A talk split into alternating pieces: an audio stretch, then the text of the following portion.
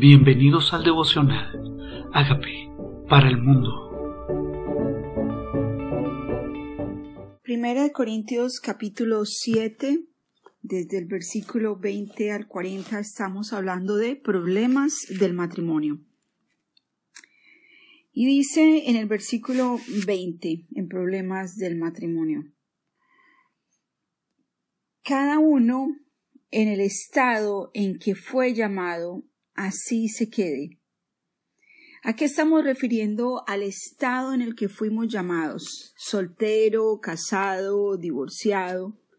El apóstol Pablo es el que hace estos consejos y procura dar un consejo sabio en cada una de las relaciones. En algunas partes dice, esto lo digo yo, no el Señor, y en otras partes dice, esto lo dice el Señor, ¿no? Para aclarar que algunos simplemente son recomendaciones personales de cómo se debería vivir la vida soltero o casado. Y dice en este 1 Corintios capítulo 7, desde el versículo 20, que bueno le fuera a la gente en el estado en que conoció al Señor así se quede. Dice, fuiste llamado siendo esclavo, no te, no te dé cuidado, pero también si puedes ser libre, dice, procúralo más. Porque el que el Señor ha sido llamado, siendo esclavo, liberto es del Señor. Asimismo, el que fue llamado siendo libre, esclavo es de Cristo. O sea, está hablando de que ya no es nuestra libertad eh, la que nos ocasiona la esclavitud, sino que ahora nosotros podemos someternos voluntariamente hacer Cristo nuestro Señor, o sea, esclavos de Cristo. Esa libertad no es ocasión para pecado, sino que esa libertad es ocasión para someterme voluntariamente al señorío de Cristo. Y dice, por precio fuisteis comprados, no os hagáis esclavos de los hombres. Y este pedacito es bien importante porque decir que por precio fuimos comprados, es que ya hubo un precio que se pagó por nuestro pecado y de la sangre de Cristo. Y cuando fuimos comprados por esa sangre, dice, no, y libres por esa sangre, dice, no nos hagamos esclavos de los hombres. Si recuerdan lo que hablábamos ayer, decía en, en el pasaje de 1 Corintios 7, que estábamos hablando de problemas del matrimonio, diciendo que a esclavitud no nos llamó el Señor, ¿verdad? Y aquí me aclara de nuevo, porque dice, por precio fuisteis comprados, no os hagáis esclavos de los hombres. Cada uno, hermanos, en el estado en que fue llamado, así permanezca para con Dios.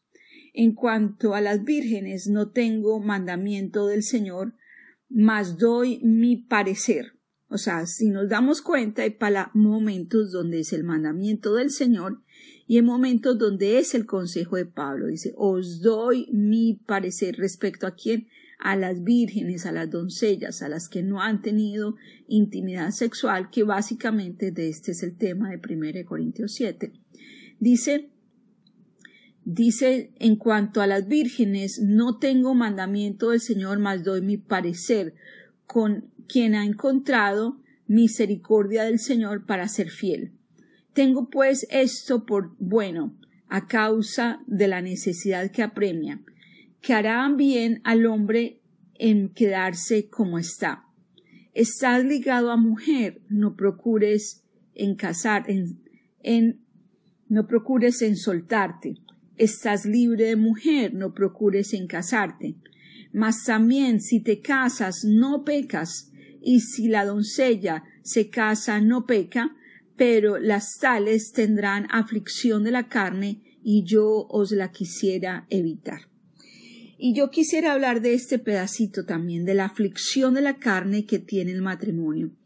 A veces las personas al casarse no presupuestan que tienen un precio que pagar o que hay aflicción o que hay sacrificio o que se tiene que negar a sí mismo o que ya no puedo pensar solamente en mí o que hay que agradar también a la persona con la que te casas y esto trae aflicción porque es una muerte involuntaria o voluntaria de nuestro propio yo para ser generosos pensando en el bienestar de los demás y no en el nuestro propio.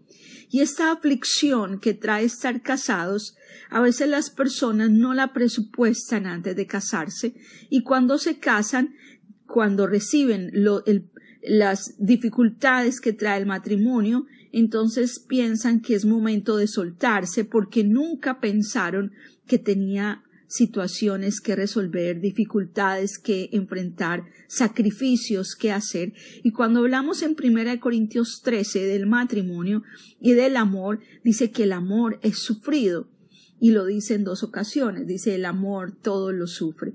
O sea que aquí dice yo quisiera evitar esta aflicción de la carne, pero el que se quiera casar, ¿verdad? Puede hacerlo y no peca. Dice en este pasaje y yo quisiera evitarlo. Ahora dice el versículo 29. Pero esto digo, hermanos, que el, el tiempo está cerca pues los que tienen esposo hagan como si no lo tuviesen, y los que lloran como si no llorasen, y los que se alegran como si no se alegrasen, los que compran como si no poseyesen, los que disfrutan de las cosas de este mundo como si no las disfrutaran, porque la apariencia de este mundo pasa. ¿Qué tipo de consejo es este? Pues el consejo es el consejo donde me dice prioriza casado soltero, teniendo o no teniendo, ocupado o no ocupado, procura a Dios, prioriza a Dios. ¿Por qué me lo dice de esta manera? Porque dice, porque el tiempo está cerca. El tiempo está cerca. O sea, si Pablo decía esto hace dos mil años, que el tiempo estaba cerca, ¿qué podríamos decir nosotros después de dos mil cuando vemos tantas señales que han pasado? Me está invitando a mí no a que descuide las cosas que Dios me ha entregado como mi hogar o las cosas que poseo, pero sí me está enseñando el Señor a que viva la vida como esas cosas no me posean a mí, no tomen el control de mi vida, no sean mi prioridad. Dice hagan como si no las poseyesen, como si no las tenies, tuvieses, porque el Señor está cerca. O sea, porque hay un deseo de primero cumplir el plan de Dios para nuestras vidas. Y obviamente, ese plan de Dios para nuestras vidas se cumple con lo que tenemos, con las personas que nos rodean, pero priorizando al Señor. Dice, porque la apariencia de este mundo pasa. O sea, no nos quedemos ocupados en cosas que son pasajeras cuando Dios me invita a ocuparme de cosas que son eternas, porque la apariencia y estar buscando lo terrenal me distrae de las cosas espirituales, y esto va a pasar. Quisiera pues que estuvieses sin congoja. Y aquí viene un consejo para los casados y un consejo para los solteros. Dice, quisiera pues que estuviese sin congoja. El soltero tiene cuidado de las cosas del Señor, de cómo agradar al Señor. Pero el casado, está hablando en género masculino al hombre, tiene cuidado de las cosas del mundo, de cómo agradar a su mujer. Sí, el soltero debe ocuparse de las cosas del Señor, de cómo agradar a Dios. O sea, vive, su prioridad es Él. Ahora, si está casado, dice, tiene que tener cuidado de las cosas del mundo, de cómo agradar a su mujer. O sea que bíblicamente el hombre casado debería buscar cosas del mundo que complazcan a su esposa, que la hagan sentir que la agraden. No sé, cosas que la agraden a ella regalos que le agradan a ella, viajes que le agradan a ella, consentirla, o sea, ocuparse, dice, ocuparse de agradar a su mujer. No pareciera que estuviéramos hablando de hace dos mil años, donde nosotros pensábamos que Dios patrocina que el centro del hombre sea a sí mismo. Por eso dice en la palabra de Dios en Efesios que los maridos deben amar a su mujer como a sí mismo. Ahora vamos a hablar de qué recomienda para las mujeres. Dice, pero en este pasaje me habla también a, las mujeres, dice, hay asimismo diferencia entre la casada y la doncella. La doncella tiene cuidado de las cosas del Señor para ser santa, así en cuerpo como en espíritu. pero la casada tiene cuidado de las cosas del mundo, de cómo agradar a su marido. O sea, la soltera tiene que ocuparse de ser santa y de agradar a Dios. Señor, esto te agrada, vivo para ti. Mi tiempo, lo administro bien, Señor, es para ti. Esta comida le hice con amor como para ti. Todo lo que hago, Señor, es como para ti. Pero la casada dice tiene cuidado de las cosas del mundo, de cómo agradar a su marido. ¿Qué será ocuparse de las cosas del mundo? De lucir atractiva para su marido, de hacer cosas que a su marido le gustan, de complacerlo, dice agradarlo. Y aparentemente, según este pasaje y esta explicación, cuando agradas a tu marido, agradas a Dios. Acordémonos, siempre y cuando lo que hagas para tu marido no sea opuesto a lo que Dios dice en su palabra. Porque es menester, dice la Biblia, obedecer a Dios antes que a los hombres. En este caso es un asunto de complacencia, ocuparse de cosas que para el mundo son importantes para complacer a tu marido. Tal vez un asunto de gustos, de apariencia, de vestidos, de comidas, de cosas que lo hagan sentir a él eh, feliz, agradado. O sea, a sí mismo, entonces me dice que debo, se debe agradar al marido. Esto lo digo por vuestro provecho, no para tender el lazo, sino para lo honesto y decente, y para que sin impedimento os acerquéis al Señor. Hmm. O sea, es para mi provecho. Haz esto para tu beneficio. Para tu beneficio. Eres soltera, procúrate en agradar a Dios. Eres casada, procura en agradar a tu marido.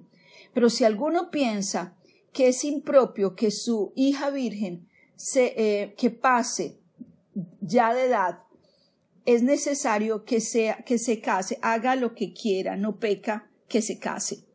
Pero el que está firme en su corazón, sin tener necesidad, sino que es dueño de su propia voluntad y ha resuelto en su corazón guardar a su hija virgen, bien hace, de manera que el que ha de el que da en casamiento hace bien y el que no da en casamiento hace mejor.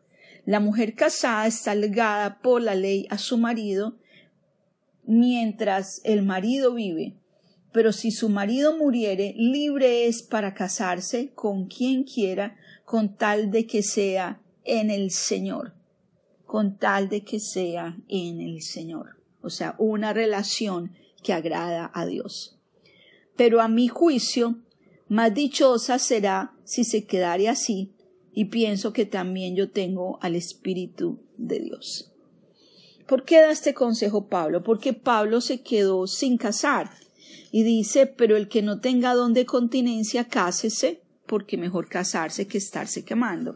Pablo decidió no casarse, o sea, fue una decisión personal de no casarse para complacer, para decidir vivir para Dios, para vivir para la gran comisión, pero dice que él tenía don de continencia. Y estamos hablando que la continencia tiene que ver con el dominio propio para abstenerse de la fornicación o de la impureza sexual.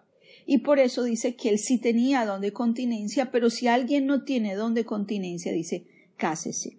Entonces el apóstol Pablo comienza este primera de Corintios 7 haciendo recomendaciones matrimoniales. Desde ayer que empezamos, hablaba de los problemas del matrimonio y hablaba de la importancia de que las personas que no tienen don de continencia se casaran para que cada uno no estuviera en fornicación, sino que cada uno tuviera su propia mujer, el hombre, y su propio marido, la mujer y que cada uno decidiera no eh, poner tropiezo y tener intimidad sexual para que no tentara a Satanás.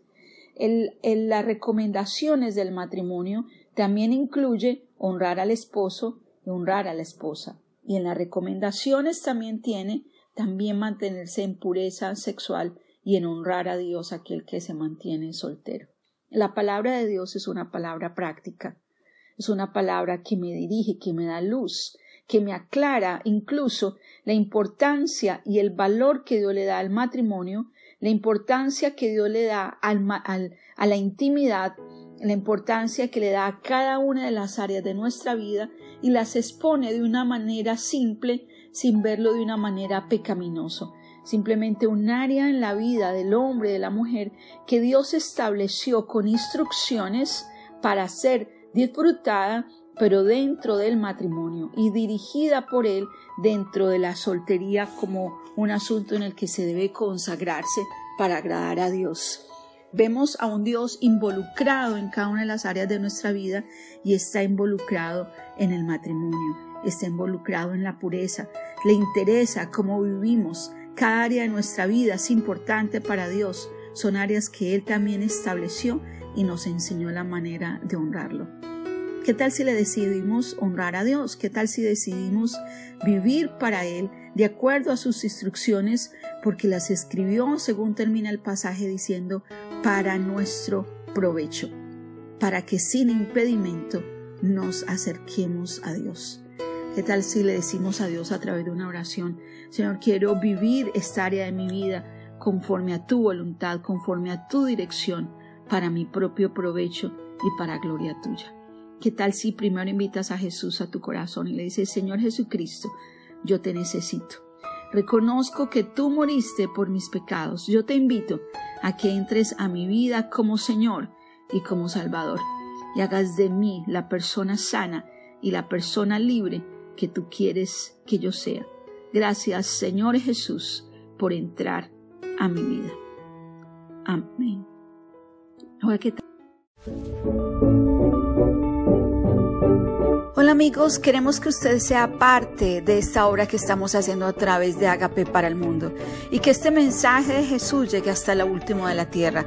Si quieres donar en nuestra página web puedes hacerlo en agapeparalmundo.org o también a través de Cele en agapeoficial.gmail.com. Dios bendiga tu generosidad.